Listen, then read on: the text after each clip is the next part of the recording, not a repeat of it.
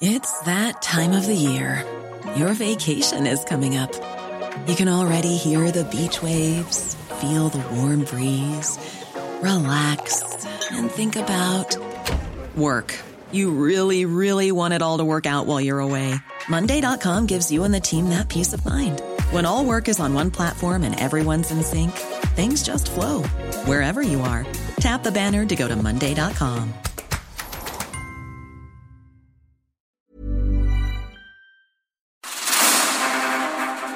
Los expertos se reúnen para debatir, polemizar, desmenuzar a la noticia y a sus protagonistas. Esta es la mesa de opinión de El Heraldo de México y La Silla Rota, bajo la conducción de Alfredo González Castro y Jorge Ramos, por El Heraldo Radio. Iniciamos.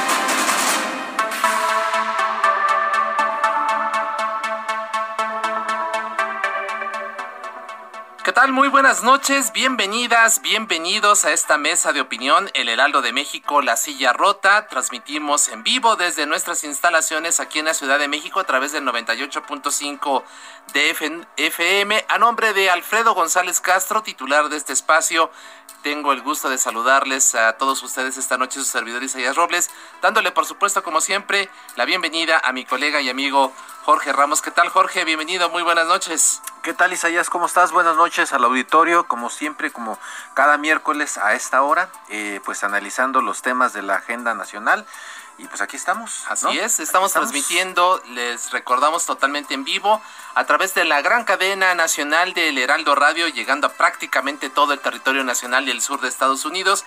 Así que le, le, pedimos el favor de su atención durante los próximos 60 minutos a fin de llevarle a usted el análisis sobre los temas de la agenda nacional e internacional más relevantes. Eh, desde las últimas semanas, Jorge, hemos eh, tenido la oportunidad en este espacio, en estos micrófonos, de escuchar la voz de los dirigentes de los distintos partidos políticos. Esto, por supuesto, en el marco del proceso electoral en curso que tendrá pues como momento culminante el día 6 de junio, el próximo domingo 6 de junio, donde los mexicanos podremos ir a las urnas para renovar eh, pues eh, 15 gubernaturas, la, la, la, Cámara de Diputados, congresos locales, eh, diputaciones a nivel local también, así que son 21.368 cargos que estarán en disputa en esa fecha y en el marco, pues decíamos justamente de esto, Jorge, hemos conversado aquí con varios dirigentes de los partidos políticos. Así es, la idea pues es abordar eh, justamente eh, con ellos cómo están viendo el proceso, ¿no? Cómo lo están viviendo, cómo ven lo que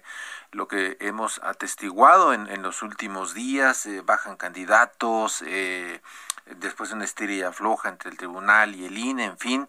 Eh, está ya muy caliente la, la, la elección eh, y estamos pues a 38 días, ¿no? 38 días justamente del 6 de junio y pues es pertinente hacer este balance de dónde están parados, cuál es su expectativa y esta noche le damos la bienvenida a Fernando González, él es dirigente de redes sociales progresistas, está con nosotros eh, en la línea. Fernando, muy buenas noches, eh, gracias por participar con nosotros. Hola, muy buenas noches, Jorge Isaías. Un abrazo a ambos y un saludo con todo afecto a su grandísimo auditorio. Muchísimas gracias, eh, Fernando. Bienvenido. Pues bueno, eh, redes sociales progresistas, un partido que fue fundado el 19 de enero de 2019 como asociación civil. Posteriormente obtuvo su registro como partido político nacional el 14 de octubre del año pasado, del año 2020, y que hoy pues está ya en la competencia electoral. Fernando, ¿cómo ves tú las perspectivas para redes sociales progresistas este 6 de junio? Pues mire, estamos muy animados, nos animan los números, las acciones. Eh, tuvimos proceso interno en 120 distritos, en 20 entidades federativas, en una cantidad importante de municipios.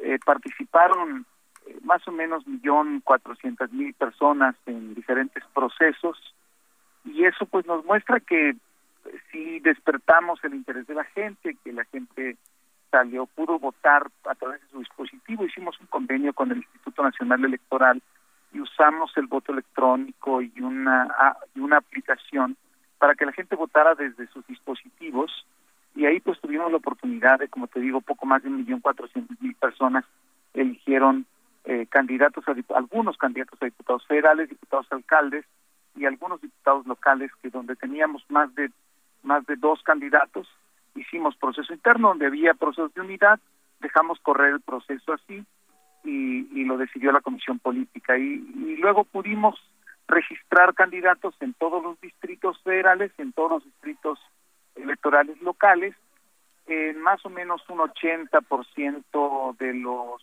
municipios del país, y eso más o menos suman alrededor de 18 mil candidatos eh, eh, recorriendo en este momento las calles, las colonias, tocando las puertas, reuniéndose en diferentes lugares con, con la ciudadanía para...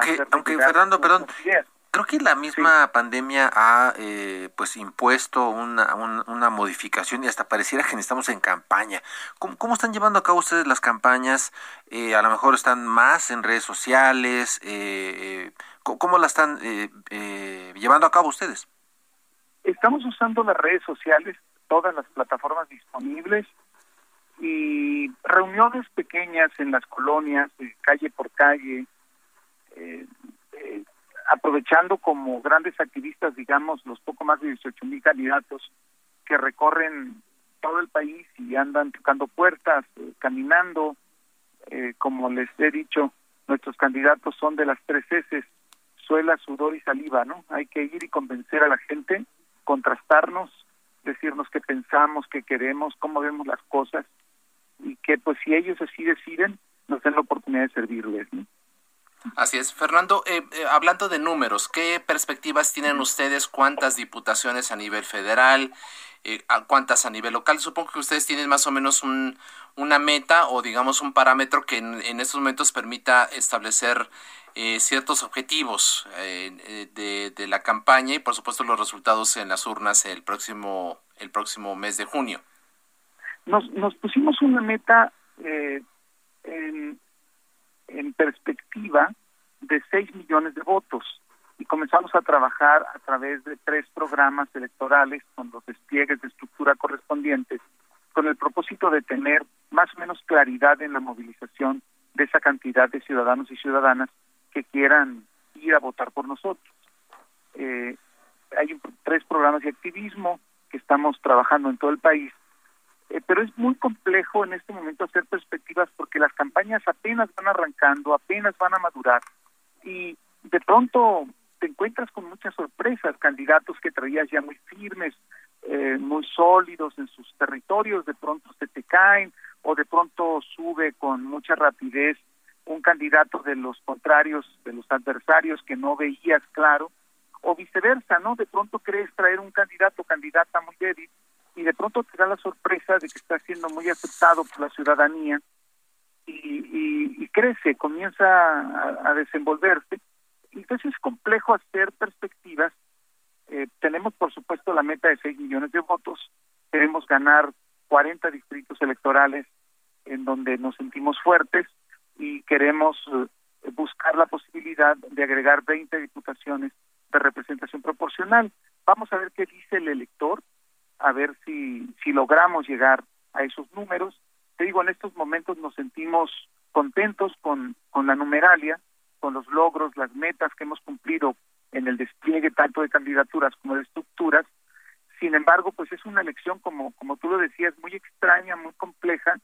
Eh, las encuestas no te muestran eh, pues los resultados eh, claros porque pues el, el, el, nivel de rechazo de las entrevistas está arriba del 70%, las telefónicas, el rango de error creo que está bastante, mucho más fuerte y la metodología que se usa en las, eh, en las eh, encuestas hechas por Internet, pues tampoco nos muestran con claridad esa metodología que nos dé certidumbre en las mediciones.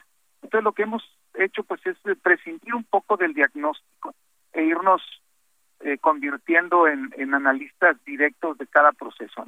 Claro.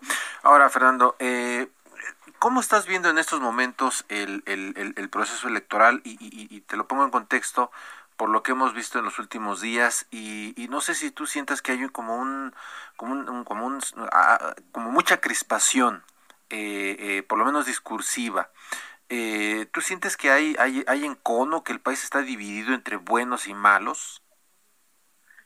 yo siento que la retórica ha tratado de ponernos en esa dinámica un poco con, eh, con teatralidad, con, con algunos eh, recursos retóricos muy fuertes. Sin embargo, creo que la sociedad está tranquila. La sociedad está preocupada por los grandes problemas que está viviendo. Eh, la pandemia y sus secuelas son grandes. Eh, en, los números oficiales llevamos más de 200 mil muertos. Cuando ya se suman las muertes adicionales a las estadísticas de cada año, eh, rebasas el medio millón de personas muertas probablemente por COVID y eso quiere decir que tenemos muchos hogares enlutados, que la pandemia sí ha hecho estragos muy fuertes en nuestros sentimientos, en nuestro ánimo, en nuestra manera de ver la vida, en nuestra expectativa y también ha dañado la economía, ha dañado los negocios. Eh, hay mucha gente que está cobrando un tercio de lo que cobraba, hay quien ya se quedó sin trabajo, creo que vivimos momentos muy complejos. La crispación mm, se creo se da más bien en un efecto de teatralidad de nuestra clase política. Eh, y también hay muchas tensiones en torno a, a debates no que no se están dando con la pues con la claridad que debiesen darse no como el tema energético el tema de la Suprema Corte eh, yo creo que deberíamos discutir con mucha claridad qué tipo de país queremos, hacia dónde vamos, qué tipo de Estado vamos a construir, qué tipo de gobierno nos vamos a dar, eh, qué límites le vamos a poner a los poderes, cómo vamos a equilibrar con órganos especializados constitucionales esta dinámica.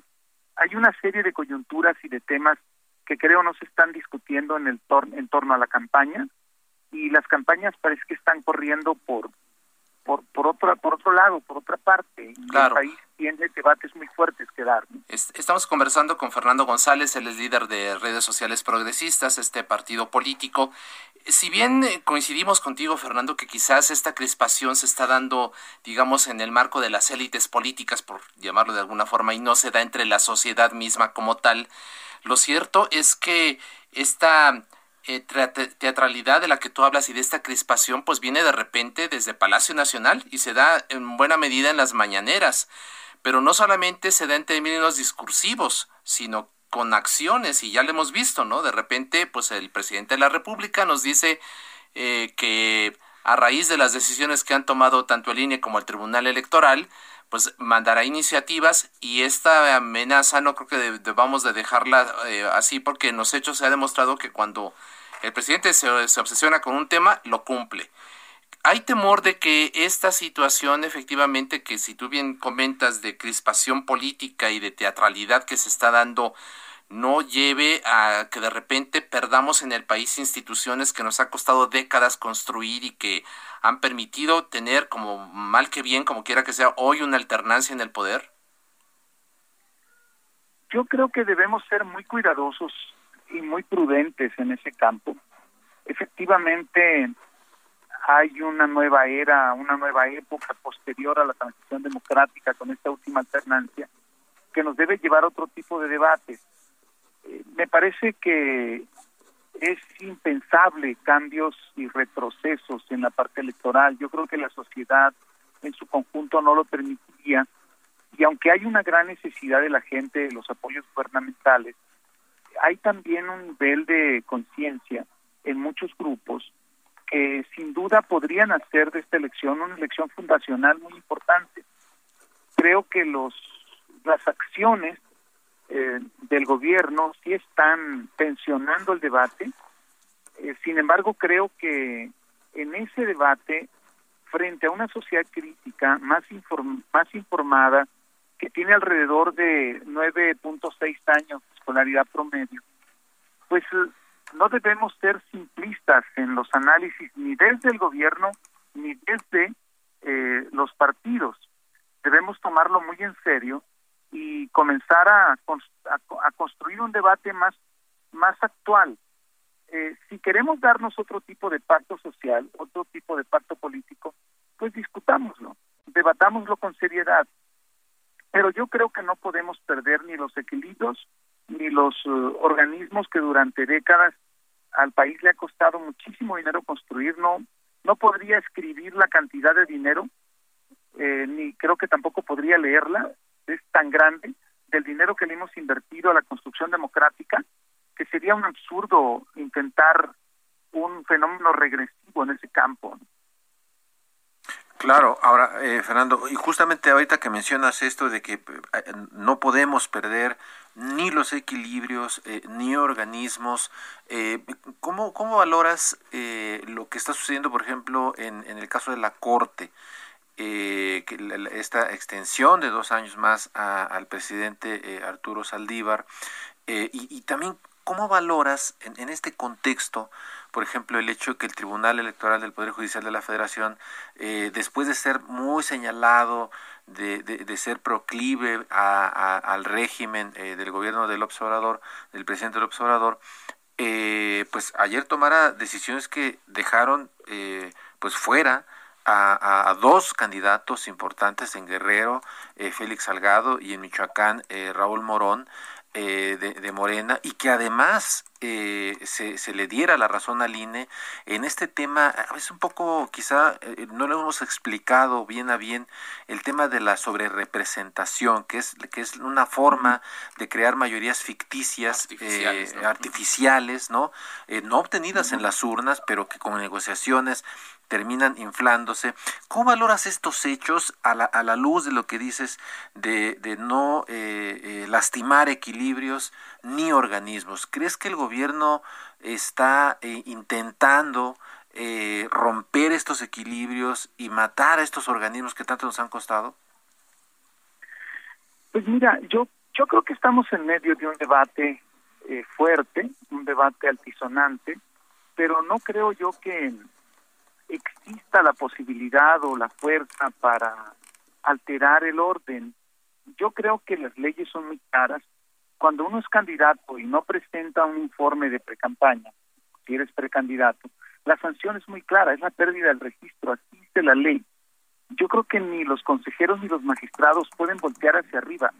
Eh, si la ley así lo dice y así se acordó en la en la reforma electoral eh, desde el 2007, pues Así dice la ley. No hay para dónde hacerse. No hay forma de discutirlo porque así está textualmente en la ley. No hay, eh, pues no hay margen de interpretación. La ley es muy clara. La sanción es pérdida del registro de la candidatura. Lo dice textual la ley. Y en ese sentido, pues yo creo que tampoco el tribunal tenía mucho margen para contravenir este criterio. Y me parece que si un precandidato no cumple con la ley, pues entonces no está, eh, pues no es aceptable que participe en un proceso democrático, porque la base de la democracia es el respeto de la ley, el respeto del orden y de las reglas que nos damos entre todos. Eh, nosotros tuvimos algunos problemas también con nuestros precandidatos. Eh, perdimos algunos en el camino porque no fue posible demostrar que, que que se hizo de manera extemporánea, que se hizo de manera eh, o que hubo un problema técnico en el fenómeno. Hoy recuperamos un una candidatura que para nosotros es muy importante, que sí se presentó el reporte de gastos de campaña, sin embargo, cuando se dio de alta la precandidatura, el sistema no guardó la candidatura y cuando se quiso hacer el reporte, el partido en el Estado se quedó con el reporte porque no aparecía el, eh, la persona en los registros del INE. Sí. Entonces fue necesario hacer un reclamo al tribunal muy amplio, presentar pruebas, discutirlo y le regresaron a nuestro candidato la candidatura. Pero no en todos los casos, ¿no? Son, son casos distintos, porque aquí sí se presentó, hay un error técnico. En el caso de uno que tenemos en Jalisco, también en el distrito 1, eh, nos pasó algo semejante. Eh, él había sido candidato independiente, renunció, de candidato independiente y el INE le, le recriminó que no había presentado su reporte de candidato independiente, él demostró que había renunciado y que no había sido precandidato. Entonces, eh, también estamos por recuperar, creo, esa candidatura, que más son dos candidatos que creemos podemos ganar esos dos distritos. Son muy buenos candidatos de redes sociales progresistas que están eh, muy firmes en, en sus territorios. ¿no? Fernando González. Así es, la, ley, ¿no? Claro, así es, y pues se está aplicando. Al final de cuentas, lo que están haciendo es, ello, es eso.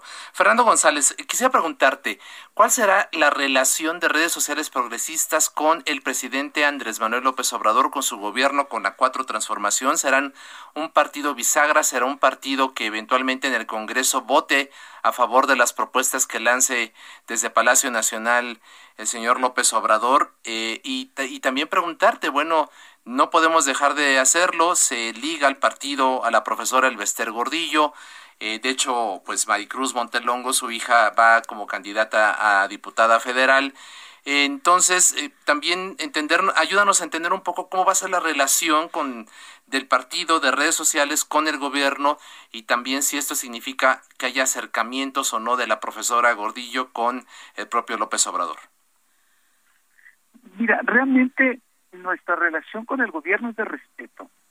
Nosotros creemos que la instrucción que recibimos de la elección del 2018 fue cambiar el régimen. Y yo lo he dicho en muchos lados, Morena creo que sabe muy bien de dónde nos sacó, pero no sabe a dónde llevarnos.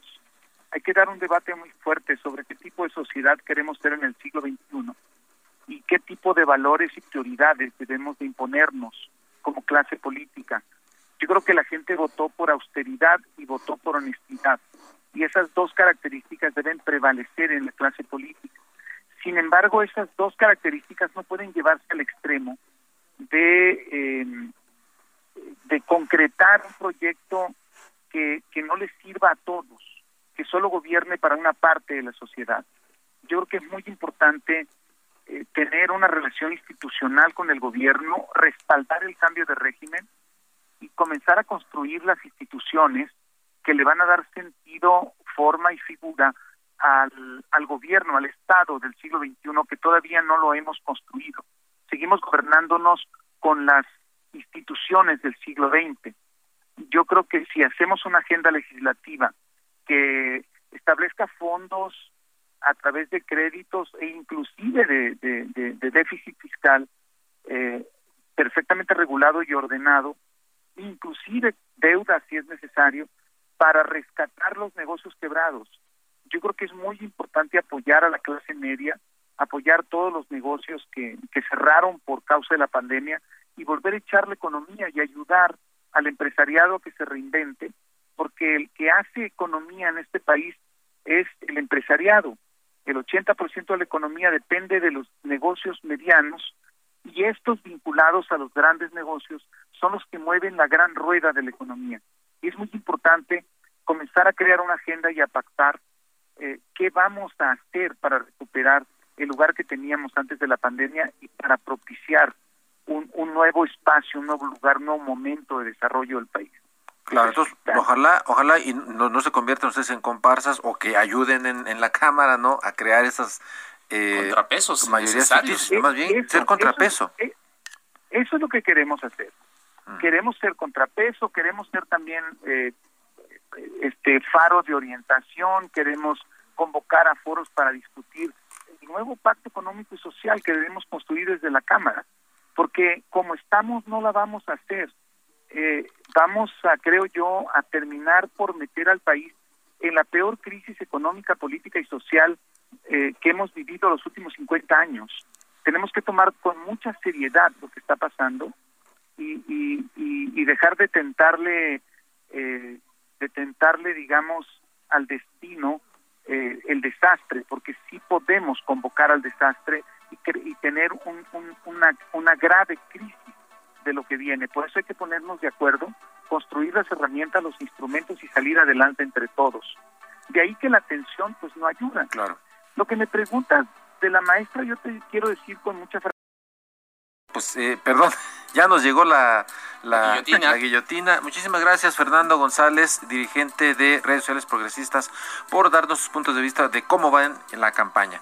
Así es, muchas gracias.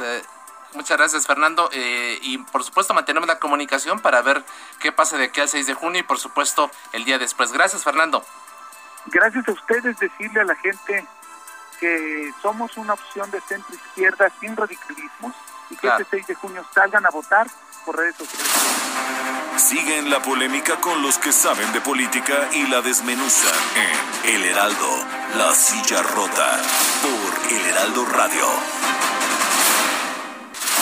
El Heraldo, La Silla Rota, Mesa de Análisis e Investigación, con Alfredo González Castro y Jorge Ramos. Regresamos.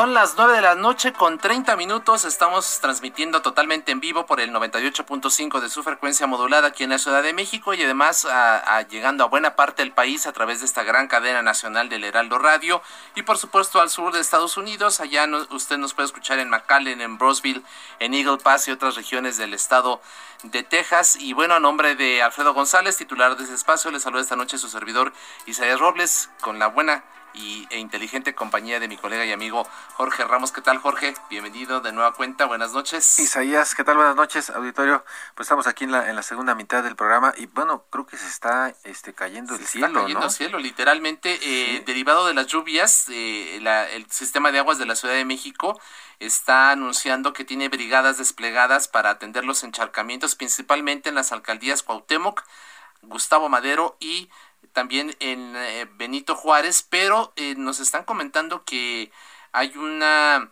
situación un poco delicada ahí en el centro histórico y para que nos dé los detalles se encuentra precisamente nuestro colega Rogelio López desde el lugar. Allí, ¿qué, ¿Qué está pasando Rogelio? ¿Qué nos reportas?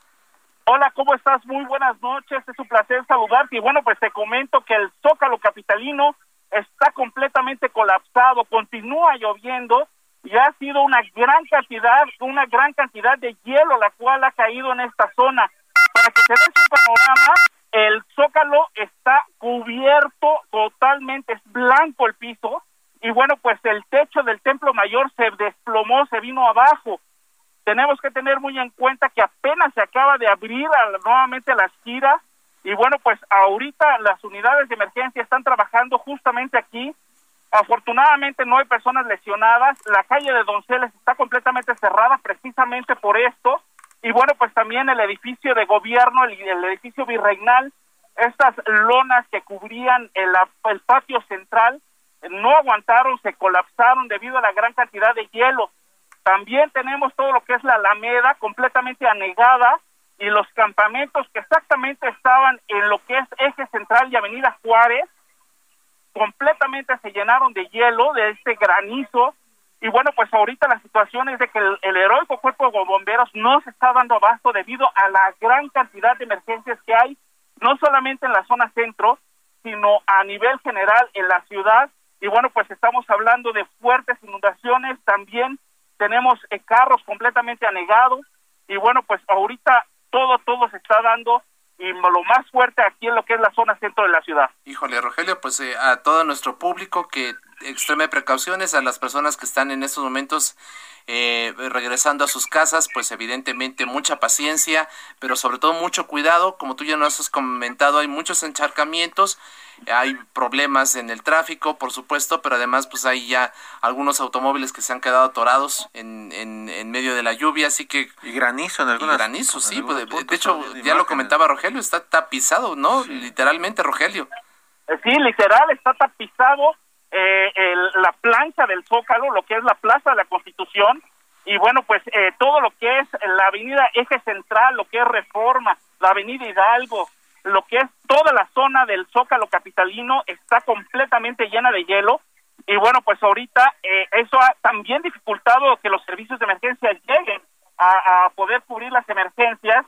Y bueno, pues este, recordemos que la zona centro tiene muchas casonas viejas, estos, eh, estas eh, pues eh, también ah, eh, exactamente. Y bueno pues esto ha venido a traer también problemas porque algunas partes se han desgajado. También te comento que lo que es el mercado de la moderna esto en la alcaldía Benito Juárez que colapsó una parte del techo está trabajando el heroico cuerpo de bomberos ahí y bueno pues aquí en diversas partes de la ciudad tenemos severas severas afectaciones y ahorita continúa lloviendo en gran parte de la ciudad. Así es, pues mucho cuidado a todo nuestro público que esté todavía en el automóvil, camino a su casa, paciencia, pero sobre todo pues mucha precaución ante esta situación.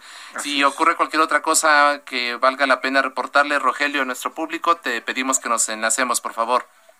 Claro que sí, y nosotros continuamos muy pendientes. Muchas gracias. Ahí está nuestro colega Rogelio López. Rogelio López, muchísimas gracias. Y bueno, continuamos con nuestra mesa. Ya decíamos que estamos en una ronda con los dirigentes nacionales de los distintos partidos políticos para hacer un balance de cómo están viendo las cosas.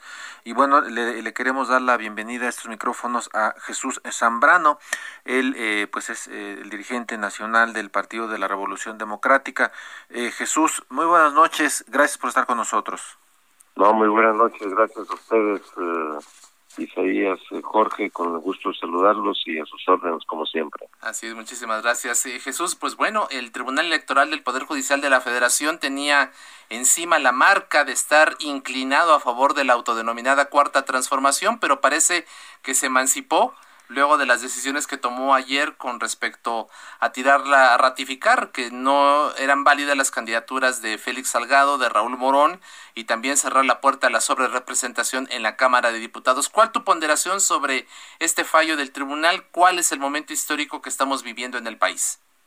Sí, yo creo que en las resoluciones del día de ayer que tomó el Tribunal Electoral del Poder Judicial de la Federación son un respiro democrático, son una un hálito de tranquilidad para la situación tan complicada y difícil que está viviendo el país eh, bajo las amenazas de un acentuamiento de la lógica autoritaria de la presidencia de la República. Y desde luego eh, están apegadas estrictamente al derecho a la legalidad en lo que se refiere a las eh, candidaturas eh, de Félix Salgado y de Raúl Morón, que no tenían razón de eh, ser validadas para ser registradas. además de Raúl Morón, le pesaban acusaciones de violaciones sexuales, que para el caso de, por cierto, del otro eh, eh, diputado de Morena, Fray Huerta, le aplicaron ipso facto eh, un juicio que lo lleva hasta el desafuero y a Félix simplemente lo dejaron transitar, a defenderlo por Morena, pero el tribunal yo creo que asumió la función que deseábamos desde hace tiempo que lo hiciera, y luego con apego a la constitucionalidad eh, tomó la decisión de evitar una sobrerepresentación indebida que se dio en esta legislatura que ya está por terminar. Entonces, eh, esto por una parte. Por la otra parte, me parece que eh, esto que muy bien lo señalabas, en el sentido de que aparece como un acto emancipador del tribunal frente a eh, decisiones que estaba tomando con apego y prácticamente con resoluciones a modo de lo que le pedían desde la presidencia de la República. Ahora, ante el temor, yo en mi lectura política, de que eh, de seguirlo haciendo fueran cayendo en la lógica de estar sometidos plenamente al eh, poder presidencial como lo están queriendo hacer con la Suprema Corte de Justicia de la Nación y que lo único que reciben como eh, correspondencia a cambio de los servicios, entre comillas, prestados a la presidencia, es eh, el no meterlos al saco de los conservadores y de los funcionarios del eh, eh, viejo régimen neoliberal, es, es el discurso presidencial actual en boga, ¿no? Entonces, eh, eh, y yo creo que afortunadamente los magistrados electorales, por lo menos una gran mayoría, eh, seis de ellos en un caso, por unanimidad en el caso de la sobrerepresentación, de evitarla, pues tomaron su papel. Y es una cosa que yo celebro de ninguna manera es una eh, actitud o decisión antidemocrática como la calificó el presidente López Obrador hoy en la mañana. Conspiradora dijo, ¿no? Que conspiran, dice, contra la democracia. Conspiran contra la democracia, es una actitud provocador, provocadora, dijo. ¿Provocadora de qué? Que está provocando en un ambiente de confrontación política, es él, todos los días, con sus discursos de polarización política. Entonces, eh, es un el, del presidente es un grito que al ladrón, al ladrón, para que no se fijen en él, ¿no? Claro. Esa es mi lectura política. Jesús, eh, tú conoces muy bien a Andrés Manuel Observador. Hay que, hay que recordar que eh, Jesús Zambrano eh, pues, ha militado en, en, en la izquierda, incluso en la izquierda pues, radical.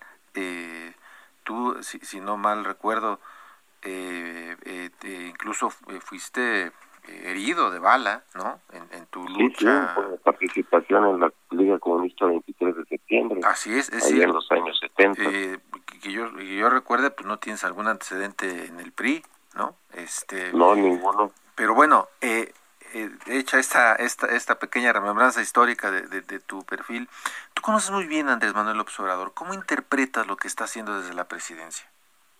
Mira, yo creo, Jorge, que lo que estamos eh, viendo hoy es eh, eh, la actitud, la actuación de un personaje que siempre pensó que llegar a la presidencia de la República era el punto culminante fundamentalísimo para hacer las grandes transformaciones que desde su punto de vista se tenían que hacer, como si hubiera logrado una verdadera revolución, como si hubiera sido el Francisco y Madero, que encabezó una revuelta y que logró eh, tomar el Palacio Nacional como resultado de ello y por lo tanto con el derecho a trastocar todas las instituciones contra las que se había rebelado.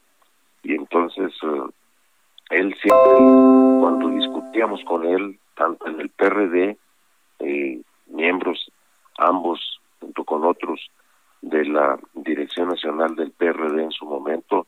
Después, cuando participé en el gobierno de la Ciudad de México, cuando él era jefe de gobierno, eh, siempre eh, eh, cuando hablábamos de los asuntos de lograr tener una presencia en la Cámara de Diputados, en el Legislativo, se eso lo importante es la presidencia de la República, desde ahí se decide todo.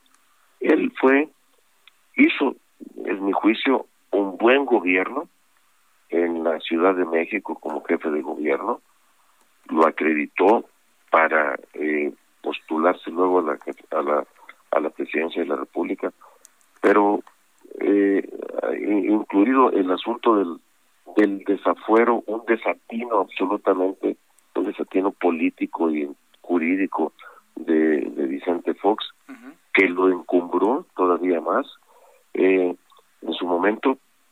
Pero López Obrador sabía que aún con sus mañaneras de aquel entonces tenía límites, tenía a un presidente de la República encima, que incluso, como dije, le provocó el desafuero, que en lugar de debilitarlo lo fortaleció. Claro. Pero ahora, ya con todo el poder de la República, con todo el poder constitucional, extraconstitucional, y yo diría hasta inconstitucional, como lo estamos viendo en los últimos tiempos, dice, yo soy dueño del país, a mí nadie me va a tener, y voy a ir hasta donde yo quiera, pasando por encima de todos los preceptos legales y hasta constitucionales. Para él, desde lo que él considera que es hacer una verdadera transformación revolucionaria eh, para ir contra lo que él considera son los privilegios de los eh, eh, anteriores, de los conservadores, de los neoliberales, toma las decisiones que, que, que, a su antojo entiende que son las que deben ayudar a este a este a este a este objetivo. Y entonces pues eh, eh, no tiene límites ya, porque cuando, como lo vimos el día de ayer con el Tribunal electoral toma decisiones que le, eh, desde luego le revientan el hígado eh, porque pensaba que todo iba a resolverse conforme a lo que él había pedido a través de sus cabilderos ante los magistrados electorales. Eh, dice, son eh, el viejo porfiriato, pues, ¿no? Son eh, los funcionarios, eh, los jueces electorales del gobierno anterior. Y luego después remata con claro. que va a promover una reforma para desaparecer los órganos autónomos, porque son un monstruo del pasado. Órale, no quiere contrapesos, es la lógica del dictador. Y eso tú, lo, tú lo conociste y, y, como, como lo reseñabas al principio. Ahora, eh, muy rápidamente preguntarte, Jesús, insisto, porque tú lo conoces, lo conoces muy bien, eh, conviviste con él. Eh, ¿En qué momento? ¿Cuál, es, ¿Cuál fue el hecho o los hechos que los dividieron a ustedes y a Andrés Manuel Observador? ¿Por qué ese odio? Porque hasta pareciera que hay un odio. ¿Qué fue lo que los rompió? El odio de él hacia nosotros, yo no lo odio, nunca lo he odiado. Hoy lo califico como un dictador suelo, pero yo no lo odio. Él sí nos tomó un odio a nosotros uh, y por eso terminó rompiendo. ¿Cuándo fue? En el 2006, eh, cuando él, por sus su, eh, propios... Por sus fueros. Eh, fueros, decidió en la protesta postelectoral eh, tomar el Zócalo, el centro histórico y todo reforma, y que partió a la ciudad en dos. Nosotros le dijimos, yo como parte de un equipo nacional conocido coloquialmente como Muchachos, Nueva Izquierda, eh, un, un, grupo político dentro del PRD, dijimos, Andrés, te estás equivocando.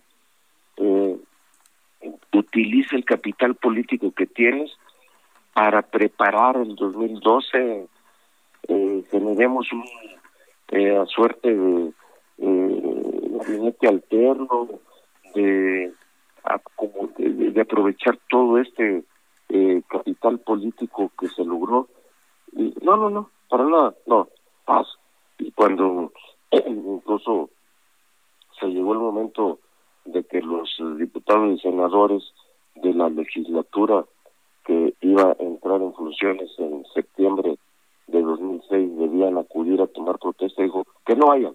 Dijo, no, no, pues tienen que ir, eh, tienen que ir a presentarse, a rendir protesta y a dar la lucha desde el plano constitucional, legislativo, eh, que llevó incluso a que eh, cuando recuerdo muy bien Navarrete, que estaba entrando de senador, fue quien eh, posicionó el punto de vista del PRD en eh, San Lázaro, eh, dijo, dio un saludo y dijo, no voy a continuar hasta que no retiren el estado de sitio que está alrededor de este Palacio Legislativo.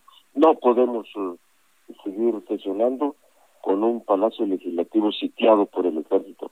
Y entonces se paralizó el Congreso, la sesión, eh, y pues yo lucha de ahí. Pues Entonces, ahí está. Ahí empezó la, la, la división, ahí está la, el distanciamiento. El partido él, sí, él empezó a formar Morelia desde aquel entonces. En ese momento, pues ahí está.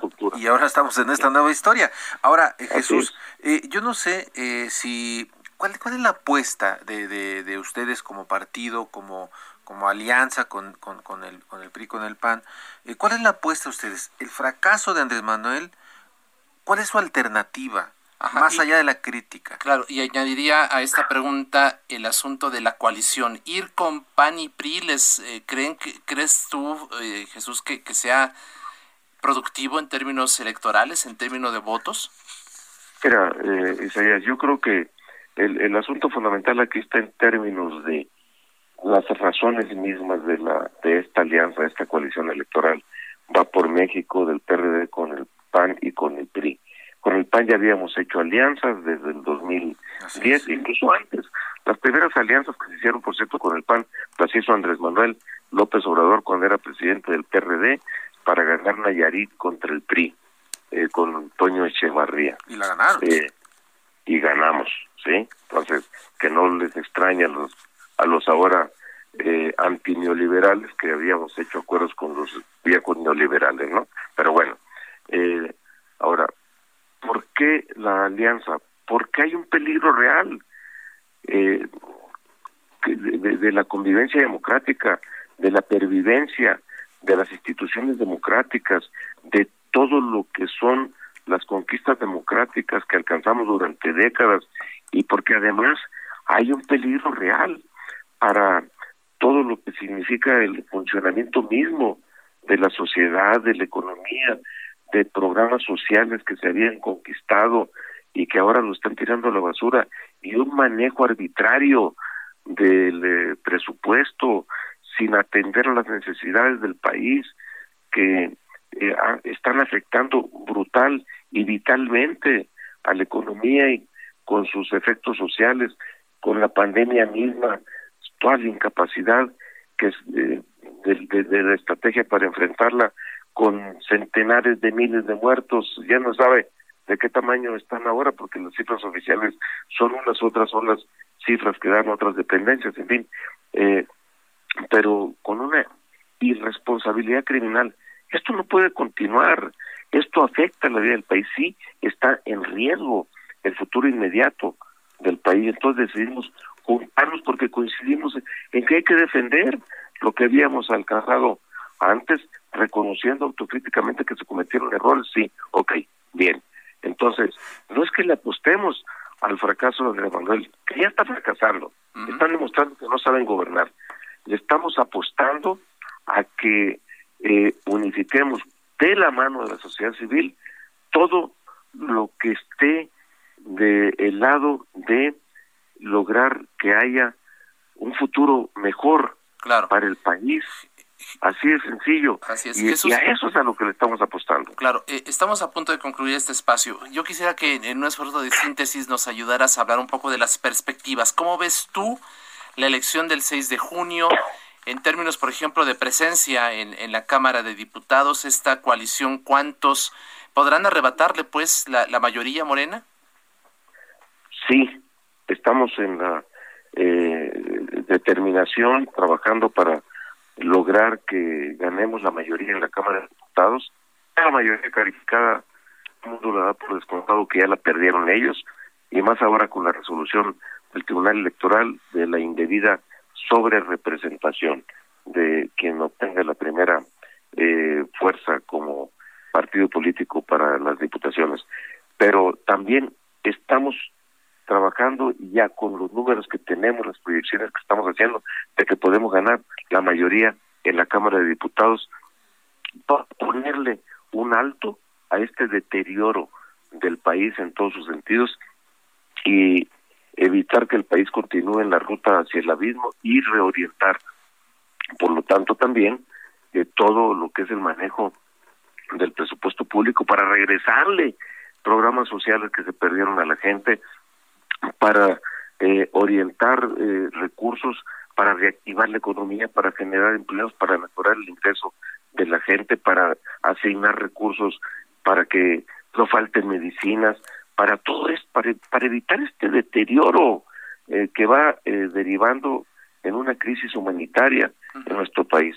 Para eso estamos, queremos esto y por supuesto de la mano de esto estamos seguros de que vamos a ganar también la mayoría de las gubernaturas que están en juego, de las 15, vamos a ganar la mayoría de ellas. ¿eh? Pues ahí está. Incluyendo Guerrero y Michoacán, que ahora se nos facilitan más las cosas con estas decisiones que el día a día se toman. Ya íbamos bien, pero ahora iremos mejor. Muy bien, pues eh, Jesús Zambrano, eh, muchísimas gracias por haber participado en el programa. estamos en, en línea y eh, para, pues, seguir estar hablando, por supuesto, para seguir hablando de los resultados de este 6 de julio. Muchas gracias, Jesús. Gracias. Con mucho gusto, gracias a ustedes. Muchas gracias, gracias. Acaba de concluir la reunión de la sección instructora en la Cámara de Diputados. Eh, al término se ofreció una conferencia de prensa, se aprueba el dictamen para quitar el fuero al gobernador de Tamaulipas, Francisco García Cabeza de Vaca. Con esta resolución se va al Pleno, que se instaurará como jurado de procedencia. Se espera que pudiera ser mañana o el viernes, así que pues el gobernador García Cabeza de Vaca, en información de último momento, podemos confirmarle que pues seguramente perderá el fuero con la mayoría que tiene justamente Morena allá en San Lázaro. Muchas gracias por lo pronto. y agradecemos a todos quienes han hecho posible este esfuerzo. Orlando Liberos en la producción, Emanuel Bárcelas en los controles técnicos, Gustavo Martínez en la ingeniería, nombre de Alfredo González, titular de este espacio. Se despide de ustedes, Isaías Robles. Gracias, Jorge Ramos. Muy buenas noches. La polémica por hoy ha terminado. Te espera el próximo jueves para que, junto con los expertos, analicemos la noticia y a sus protagonistas. Esto fue El Heraldo, la silla rota. Por El Heraldo Radio, con la H que sí suena. Hasta entonces.